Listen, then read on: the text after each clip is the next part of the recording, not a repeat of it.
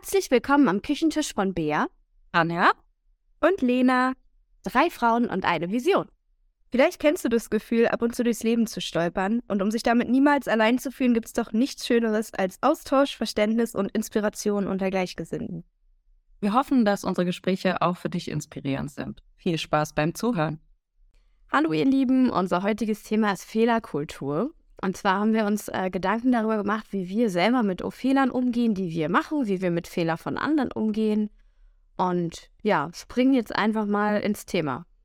Ja, und vor allem auch, wie die Gesellschaft mit Fehlern umgeht. Genau, also vielleicht nochmal kurz als Input für alle. Der Begriff Fehlerkultur kommt eigentlich aus dem Sozial- bzw. den Wirtschaftswissenschaften und bezeichnet die Art und Weise, wie eine Gruppierung oder wie eine Gesellschaft generell oder auch ein Unternehmen mit Fehlern umgeht und ist in den letzten Jahren einfach populärer geworden. Ja. Was ist denn für euch, ist es schlimm, Fehler zu machen für euch beide? Naja. ja, schon. Aber warum? Aber nicht mehr so schlimm wie früher. Also ich, ich äh, erinnere mich zumindest mal so äh, zu Schulzeiten, so aber eher Oberstufe oder Oberschule, sage ich mal, fand ich es ganz schrecklich, Fehler zu machen im Sinne von, wenn man dann so an die Tafel nach vorne geschickt wurde und einen Fehler gemacht hat, weil man so auf dem Präsentierteller war oder ähm, aber auch in Klausuren ne, oder Arbeiten, die man so geschrieben hat, wenn man da Fehler gemacht hat. Ich fand das immer ganz schlimm, aber ich glaube, das lag in dem Alter eher daran, dass das eigene, der eigene Selbstwert an den Leistungen hing, die man so gemacht hat. Sind für dich Fehler gleich schlimm, wenn andere mitkriegen, dass du die machst? Also ich sag mal, wenn du jetzt an der Tafel versagst, wenn wir jetzt Versagen als äh, dolles Wort nehmen, ist es direkt schlimmer zu gewichten oder stärker zu gewichten, als wenn du eine schlechte Klausur schreibst? Ja, definitiv. Oh. Also das, das, das ist ja nicht so öffentlich, sage ich mal. Aber wenn du umgeben bist von 30 anderen in deinem Alter, die du auch kennst und so, und dann im Prinzip da so stotterst oder keine Antwort weißt, oder wenn du auch rangenommen wirst, muss ja noch nicht mal das Extrem sein an der Tafel. Also Fehlerkultur mit gesellschaftlich. Sonja, was sagst du denn dazu? Und du sitzt da und denkst dir, oh, ich war in meinen Gedanken gerade bei meinem Fahrrad. Keine Ahnung. Und dann so, äh, äh, keine Ahnung, ne? Und dann ist ja das typische, du fängst an zu schwitzen und fühlt sich schlecht und so. Und äh, das hat mich halt damals richtig lange immer verfolgt. Ich selber habe das Gefühl, dass je älter man wird und je mehr Fehler man sozusagen auch macht und merkt, dass es nicht keine wirklichen Auswirkungen auf dein normales Leben hat, sage ich mal, und du vor allem ja eher daraus lernst, äh, desto weniger schlimm ist das. Aber wenn ich an die Schule zurückdenke, fand ich das ganz grässlich. Ich weiß das noch. Kannst du da dein schlimmstes Erlebnis benennen? Kannst du dich erinnern an irgendwas, was bei dir besonders äh, einschneidend gewesen Haben wir das erste Mal in diesem Podcast so einen Moment. Wir haben einen Moment, in dem du gepiekt hast und in eine Wunde. Ja, guck mal, habe ich gefühlt. Okay, lass. Okay, ich versuche jetzt mal nicht zu heulen, ja? Oh, und ich hatte das in der, ich weiß noch nicht mehr in welcher Klasse, 9. oder 10. Klasse, bei dem ein Lehrer, du kennst den wahrscheinlich sogar noch äh, von unserer Schule, äh, an dem der mir eröffnet hat, am Ende des Schuljahres, glaube ich, dass ich eine 5 in dem Fach kriege, weil ich mündlich nicht so aktiv war. Jetzt muss ich dazu sagen, ich war sehr, sehr ruhig, habe immer die besten, in dem Fall vielleicht jetzt nicht, aber ich habe immer relativ gute Noten geschrieben. Ich war mündlich aber ganz schlecht. Also ich war eher so eine ruhige und ich hatte immer das Gefühl, ich glaube, meine Beiträge sind nicht von Wert, ne? also mhm. deswegen Selbstwert. Und der hat damals zu mir gesagt, äh, du kriegst eine 5. Ähm, und wenn du dein Verhalten oder wenn du dich nicht änderst, also wirklich auf die Person abgezielt, dann wirst du in deinem Leben das zu nichts bringen und du wirst erst recht kein Abitur schaffen. Oh, Hermsatz. In welchem Fach war denn das? Chemie. Nein. ja, jetzt das laut Aber das ist bei mir immer noch so eine Wunde. Ich weiß nicht, wie oft ich mich in meinem Leben über diesen Lehrer aufgeregt habe, aber es war ein absoluter Machtmissbrauch, das weiß ich mittlerweile. Aber ich, das hat bei mir so eine, ich kann es gar nicht erklären. Das, das hat so wehgetan, wirklich. Mhm. Auch ich meine, es führte dann dazu, dass mein persönlicher Schutzkreis, in dem Fall meine Eltern, auf die Barrikaden gegangen sind und sehr schwer Gespräche geführt haben und auch mit der Schulleitung. Und das war richtig, richtig derbe. Also es ist viel auch rausgeholt worden. Aber ich habe äh, bestimmt ein Jahr lang mich andauernd in Situationen gefragt, ob ich, ähm, ob ich überhaupt schlau genug bin, mein Abitur zu machen. Das ist so schlimm, dass gerade jemand, der pädagogisch eigentlich äh, auf der Höhe sein sollte und Menschen, für die er verantwortlich ist, eher dazu verhelfen sollte, über sich selbst hinauszuwachsen und einen Anreiz zu haben, sich zu verbessern. Ja. So eine Scheiße, sorry, wenn ich das so sage, aber so eine Scheiße raushaut. Ja, was ist Die Tech halt, ja, Ich merke jetzt gerade, wo wir so drüber geredet haben, ihr versucht mich jetzt zu. Kennt ihr das ja für innere Trainer? Ich merke richtig so, dass bei mir sofort Kopfkino abläuft. Du hast dein Abi fast als Beste abgelegt. Ne? Du hast dein Studium, du hast einen Master, du hast alles, du bist einen krassen Weg gegangen. So, lass uns nicht an dich ran. Aber ich habe sofort so einen Mechanismus, so einen Rechtfertigungsmechanismus. muss ich mal loslassen, aber. Aber das, ich finde, dass, dass dieses Beispiel zum Beispiel spiegelt gut wieder, wie unser Schulsystem fehlerkulturell einzuordnen ist. Ja, genau das ist es. Aber denk doch mal zurück, was das bisher gemacht hat, was Ja. dann passiert ist. Was ist dann passiert? Das war genau die Abwehrreaktion. Ich habe in meinem Kopf verinnerlicht, so wie ich bin, äh, werde ich nicht gewertschätzt. Also habe ich damals die Schule gewechselt, um einen komplett neuen so- sozialen Kreis zu finden. Und dann habe ich angefangen, eine Rolle zu spielen. Und traurigerweise muss ich euch jetzt sagen, das hatte absoluten Erfolg. Ich war nicht richtig ich selbst. Ich habe so getan, als wäre ich laut und aufmüpfig und ich melde mich einfach immer. Ich erinnere uns da ganz schlimm. Ja, aber, aber ich habe mich absolut verstellt für den Rest der Schulzeit im Prinzip und habe es nur ersehnt, an die Uni zu kommen, wo das einfach nicht wichtig ist, sondern das, was du sagst und nicht, äh, wie oft du etwas sagst und wie du auftrittst. Aber ich habe zwei Jahre lang eine Rolle gespielt, ja. Ja, krass. aber da merkt man doch auch schon, wie zumindest zum Teil in der Schule durch dieses, das hast du falsch gemacht und danach wirst du halt bewertet und alles andere ist egal, jetzt mal so, wie einen das ja auch schon prägt. Also das ist ja das, was ich vorhin direkt meinte, mit wie die Gesellschaft auch darum umgeht, ne? Weil klar musst du ja irgendwie die Menschen oder eben in dem Fall die Kinder und Jugendlichen auch bewerten, ist ja klar. Und natürlich, wenn eine Sache halt falsch ist, also gerade jetzt so in Mathe oder auch Chemie, wenn da was falsch ist, ist es halt falsch. Aber das ist ja gefühlt die einzige Sache, die bewertet wird. Und wenn dann eben noch sowas am Ende rausgehauen wird, weil du in einem Fach dich vielleicht nicht genug meldest oder so und daraus dann der Glaubenssatz entsteht, ja, ich kann nichts, ich bin nichts wert und ich werde es eh zu nichts bringen. Wie war das denn bei euch in der Schule? Also so eine extreme Situation hatte ich, glaube ich, nicht. Ich überlege gerade. Ich muss jetzt noch abschließen, damit jetzt nicht alle denken, oh mein Gott, ne, es war die eine Situation, es war der eine Lehrer und ich meine, er hat danach so viele Schandtaten begangen, dass er im Gefängnis gelandet ist. Ja. Also nur so, Ach, den, den die eingeknastet haben? Ja. Ich erinnere mich. ich traue mich jetzt nicht Namen. Ja, ich, ver- ich verstehe es. Was ist wohl, was, also, naja, ich sag lieber gar nichts dazu. Karma, hallo.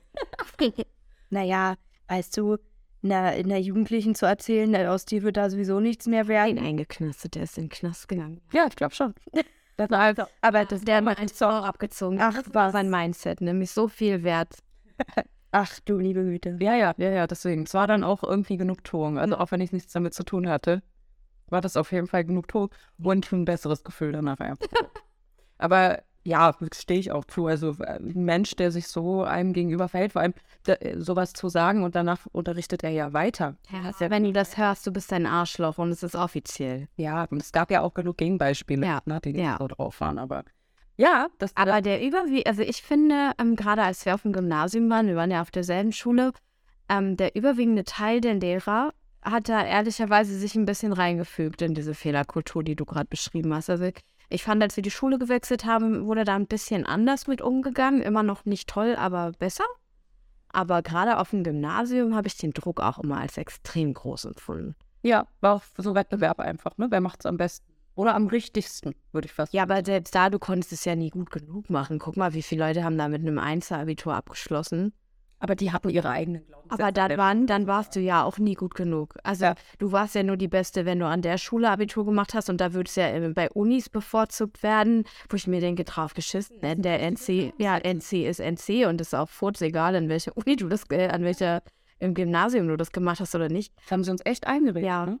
Und manche hat das ja auch an sich aufgenommen. Ich dachte das, weil ich habe lange geglaubt, es ist die Wahrheit. Na, bei mir war immer die Sache, ach na, du bist ja nur an der Gesamtschule, das ist ja nicht so wie ein Gymnasium. Na, wir waren halt Elite am Gymnasium, aber mit dem Dreier-Abi brauchst du auch kein Abi machen, weil Abitur mit 3,0 Aber ich hatte ja sowas sogar noch an der Uni. Also ich habe ja zwei Studiengänge abgebrochen, erfolgreich.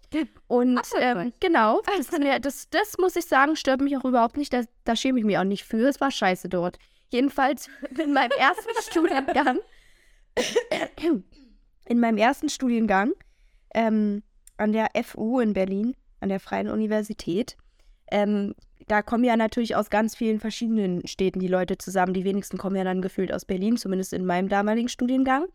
Und ich hatte ähm, einen Abischnitt von 1,9 und fand mich schon voll krass. Also ich meine, es steht eine Eins davor, ich bin da auch stolz drauf. So, ich habe dafür was getan. So. Und ähm, hatte aber ganz viele in meinem Studiengang, die halt irgendwie aus Bayern oder was kamen und ein 1,0er Abi oder 1,1er Abi hatten.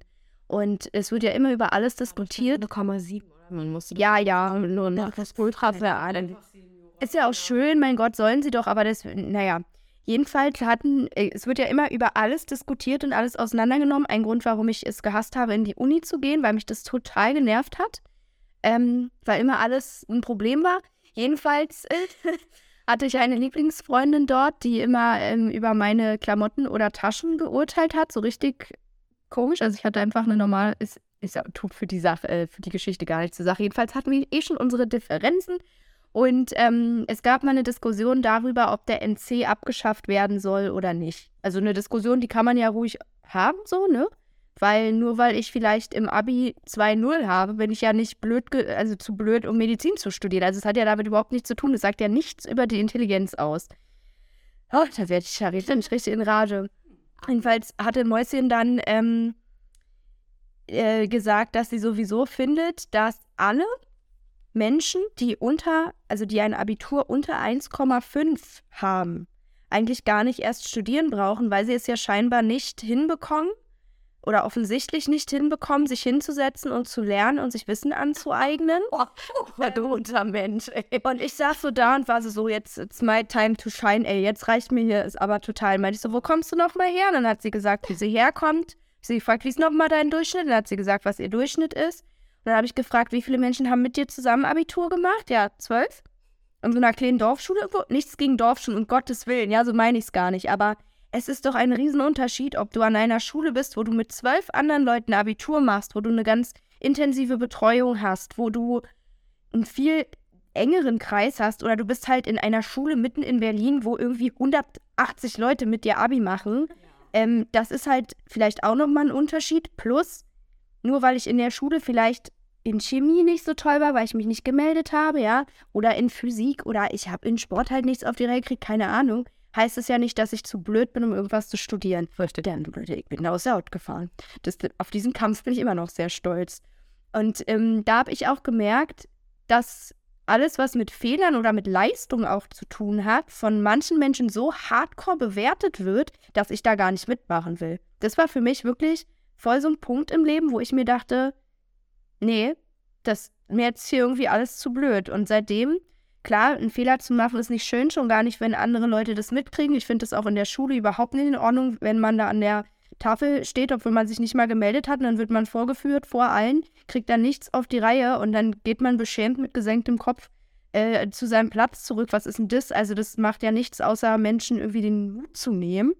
Ähm, und ich finde es viel schöner, wenn man sich hinstellen kann und auch offen zugeben kann, hey, habe ich falsch gemacht. Äh, danach ist mir aufgefallen, ich hätte so und so machen müssen, sorry dafür. Wobei meistens muss man sich nicht mehr entschuldigen eigentlich. Äh, und dann lernen andere was daraus. Und es ist doch okay, jeder macht doch mal was falsch. Und je nach Auswirkung ist es ja meistens auch nicht schlimm. Ganz ehrlich. Wenn man jetzt irgendwie was bei der Arbeit falsch macht, wenn da jetzt nicht gerade ein Menschenleben dran hängt, dann ist es ja meistens jetzt auch nicht so dramatisch. Und selbst ein Arzt kann auch mal einen Fehler machen. Sind ja auch nur Menschen. Und ich finde, so sollte man auch an Fehlerkultur eher rangehen, dass man nicht so einen auf den Deckel kriegt, nur weil man mal was falsch gemacht hat. So, da bin ich richtig sauer. Oh. Ja, Krasse Folge, ganz ehrlich. Aber, aber ich sehe das ganz genauso. Ich finde halt auch dieser, dieser Schulrahmen, ne, bereitet halt auch überhaupt nicht aufs echte Leben vor. Weil wenn man jetzt mal so an die Arbeit denkt, also ich, ähm, ich war ja jetzt auch lange im grafischen Bereich tätig und da hatten Bea und ich nämlich das Thema auch mal.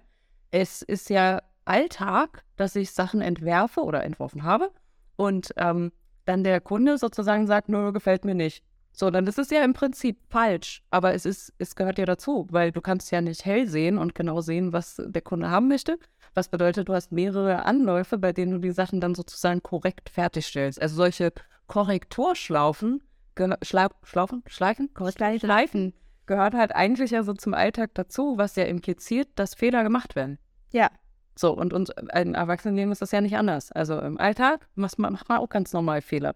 Aber es wird einem ja irgendwie sein Leben lang suggeriert, dass du weniger wert bist, wenn du sozusagen Fehler machst. Und das finde ich schon krass. Ich finde, das wird aber auch wirklich schon, also ich meine, ihr hattet das jetzt in der Oberschule Schrägstrich Uni, aber wenn ich, also ich habe jetzt euch gerade zugehört, habe mal so überlegt, wann da mein Moment war ähm, und kann, glaube ich, so einen bestimmten Moment gar nicht benennen. Also ich hatte auch mehrere Momente in meiner schulischen Laufbahn, würde aber ähm, da schon noch früher ansetzen und sage, selbst in der Grundschule hattest du das schon, weil es gab halt so Sachen wie ähm, Vierecken rechnen. Ich bin unglaublich schlecht im Kopf rechnen. Und äh, hallo an alle meine Mathelehrer, ich mache jetzt was mit Zahlen. Ganz kurz, was ist Viereckenrechnen? Ähm, ich weiß gar nicht mehr, wie genau das ging. Ich weiß, weil in jeder Ecke stand irgendwie ein Schüler, also vier Ecken, vier Ecken, vier Schüler.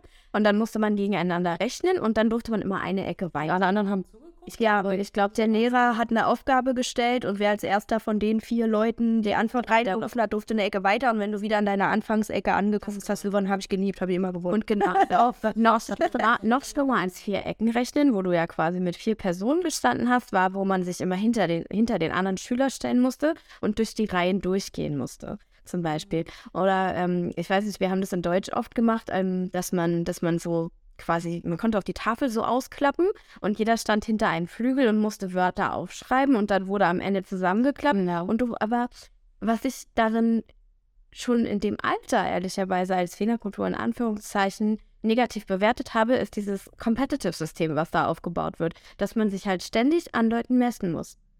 Also kein Spiel. Genau. Also für mich zumindest ist da schon der erste Bruch mit mir selber entstanden, weil zum Beispiel solche Spiele haben ja viele in Mathe stattgefunden. Ich bin immer schon nicht so gut gewesen in Mathe. Ist ein Glaubenssatz, den ich habe, den habe ich bis heute. Wie gesagt, ich mache jetzt was mit Zahlen, ist kein Problem. Dreisatz kann ich, plus, minus kann ich, den Rest brauche ich gar nicht. So, aber ähm, das ist so, das hat mich geprägt und das hat mich auch weiter geprägt, weil wie ist es in der Oberschule? Das ist genauso. Dann wird immer in der Reihe rangegangen und man muss dann was sagen, du bist der Nächste, dann rechnest du dir aus, oh mein Gott, ich krieg die und die Frage, da kriegst du schon Puls und keine Ahnung. Und es ist ja gefühlt auch nie in Ordnung gewesen zu sagen, nee, weiß ich nicht sondern stattdessen wurde dann so lange gebohrt, was natürlich zur Folge hatte, dass du noch weniger gewusst hast als vorher. Du hast Stress, du hast dich geschämt. Also das ist eine meiner Hauptassoziationen mit Fehlern.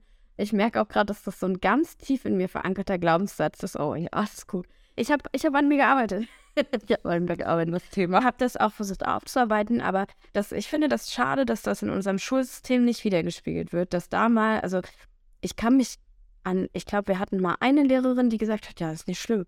Also Fehler macht man halt einfach, aber der, also ich würde jetzt mal sagen, mindestens 90 Prozent damals finden Fehler kacke. Weil du wurdest ja, also es wurde ja auch immer hervorgehoben, wie viele Fehler du gemacht hast. Dann gibt es diesen Rotstift, der das ja noch schlimmer macht. Wisst ihr, was rot meine? Genau, rot ist nach wie vor so eine Farbe. Ich kann damit auch nicht selber schreiben, weil rot, ich, ich weiß nicht, wie es bei euch ist, aber ich ähm, wenn ich so ähm, Plus-Minus-Listen mache, was ist pro Contra, dann wäre Contra immer rot. Also daran sehe ich zumindest, wie doll mich das geprägt hat, dass Rot ist für mich immer noch eine Farbe, die nicht positiv behaftet ist. Ganz kurze Buchempfehlung übrigens für alle, die irgendwie Kinder haben oder sowas, ist die ganze Buchreihe mit Frau Honig. Weil da sind wir gerade an so einem, oder wir waren gerade an so einem kurzen Buch, da geht es um Schule. Und Frau Honig ist so eine Frau, die so ein bisschen wie Mary Poppins von heute ist, ja, ein bisschen aktueller.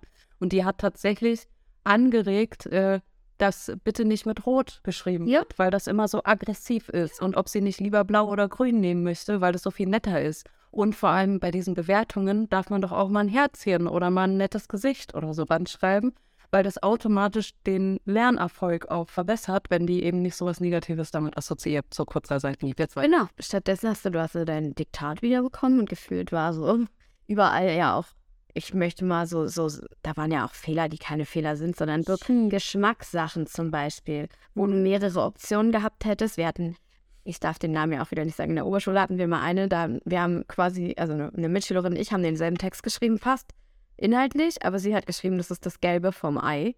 Und sie hat halt eine Eins dafür bekommen und ich habe halt geschrieben, was weiß ich, ähm, das ist ein wichtiger Punkt oder so. Und ich habe halt eine 3 bekommen, aber inhaltlich war der Rest fast identisch. Ja. Und dann dachte ich mir auch so, Alter, was ist denn das jetzt? Das ist das Gelbe vom Ei. Hat sie jetzt für die Formulierung in Geschichte. Hat sie für die Formulierung jetzt irgendwie eine 1 bekommen? Also die Lehrerin war total durch, ja.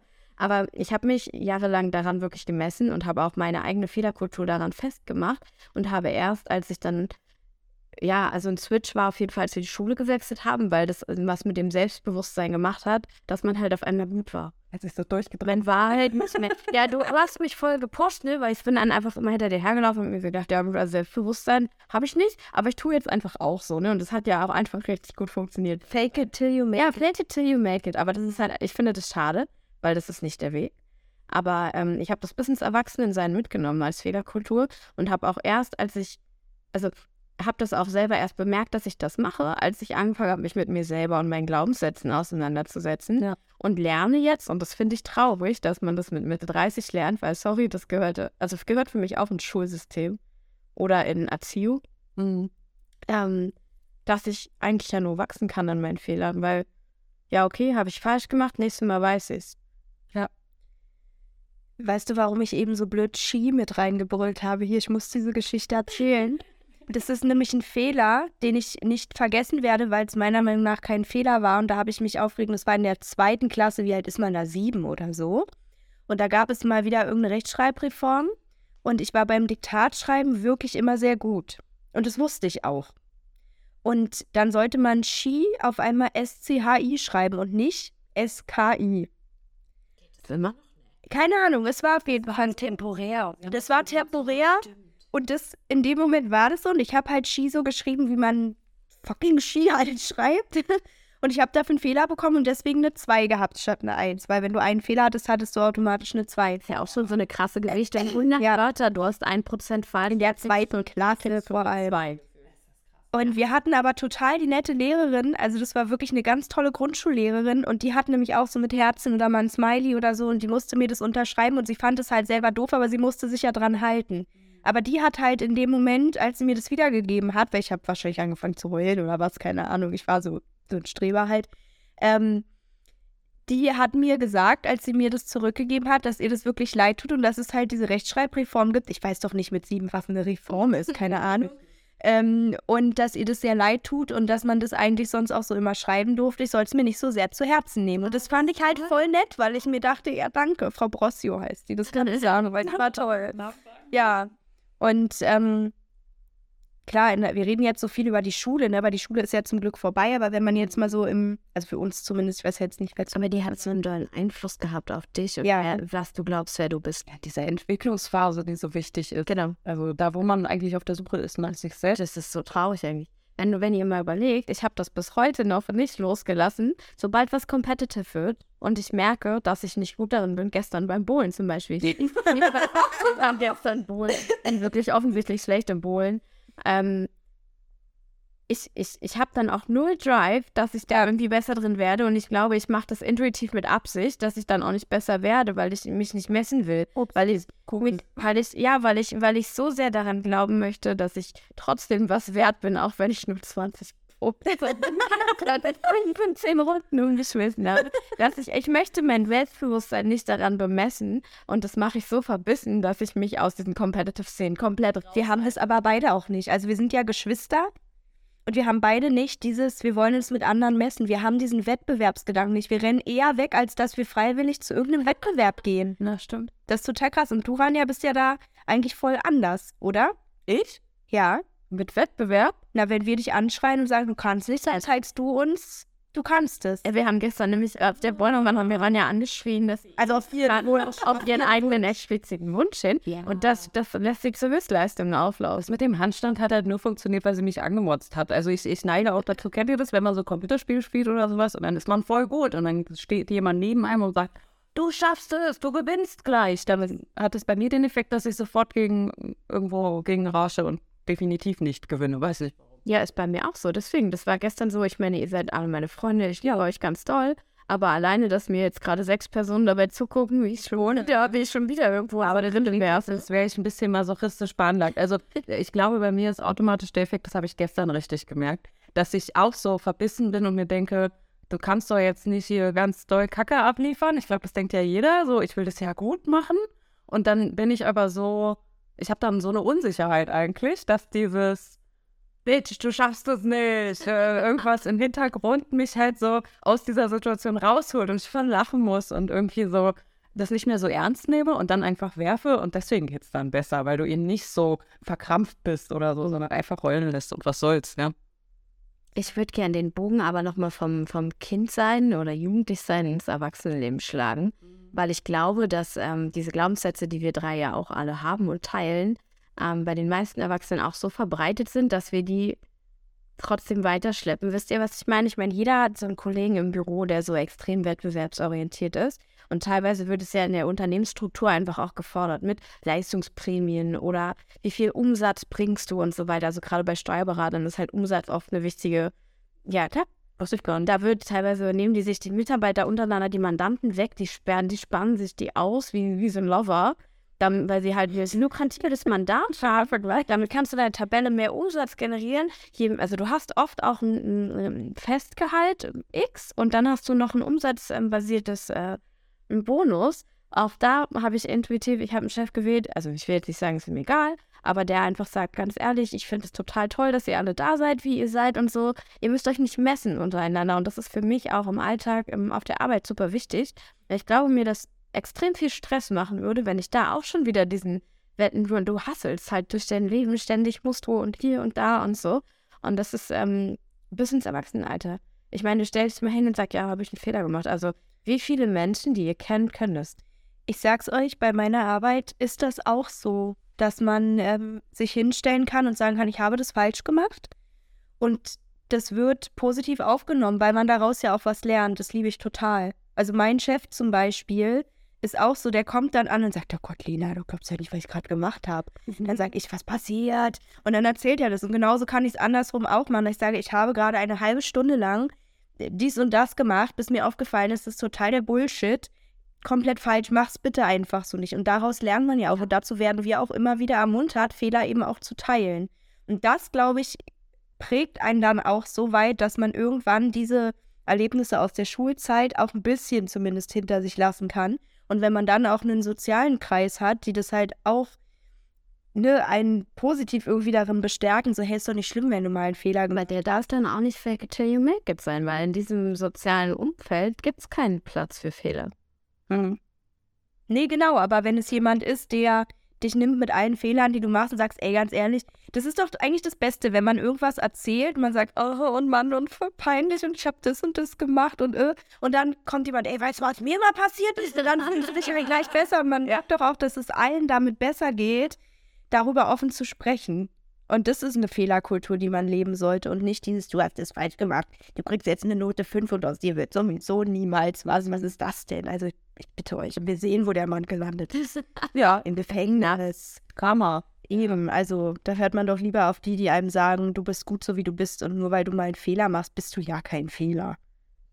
Da hast du schöne Worte gefunden. Würde ich gerade sagen, das ist so ein schöner Abschluss. Ja. Ich, grad, also ich kann mir gut vorstellen, dass wir das Thema irgendwann nochmal angreifen.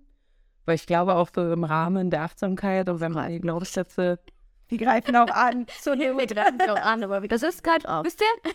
Also, es gibt einen Unterschied zwischen Fehler aktiv sozusagen machen und kleine Schwächen zu haben. Und ich finde, kleine Schwächen gehören genauso wie die Stärken zu einer Persönlichkeit und die sind genauso gut. Und Sprichwörter gehören halt bei mir dazu. Was wärst du, was wärst du wenn du die Sprichwörter richtig könntest? Wärst du nicht mehr langweilig. Ja, eben, genau. Aber äh, ja, wir werden das Thema bestimmt nochmal aufgreifen, äh, gerade in Bezug auf die ganzen Glaubenssätze, die sich trotzdem, glaube ich, noch ganz schön festwanzen. Glaubenssätze ist auch ein Thema, was wir auf jeden Fall nochmal machen müssen. Ja, ja, das wird dann wieder emotional, glaube ich. Ich glaube es auch. Aber ich liebe es, dass wir jetzt alle drei einmal dann kurz so emotional geworden sind, weil man ja merkt, dass dieses Thema einen beschäftigt. Und ich kann mir auch vorstellen, dass alle, die zuhören, dass wirklich jeder Einzelne da sitzt und dann auch überlegt, was ist denn bei mir vielleicht? Und man wird dann auch wütend. Ja. Das ist aber auch okay. Also ich wünsche den Menschen, die gerade zuhören, dass sie vielleicht das einfach als Anreiz nehmen, in sich so einen versteckten Glaubenssatz zu finden und den einfach loslassen zu können.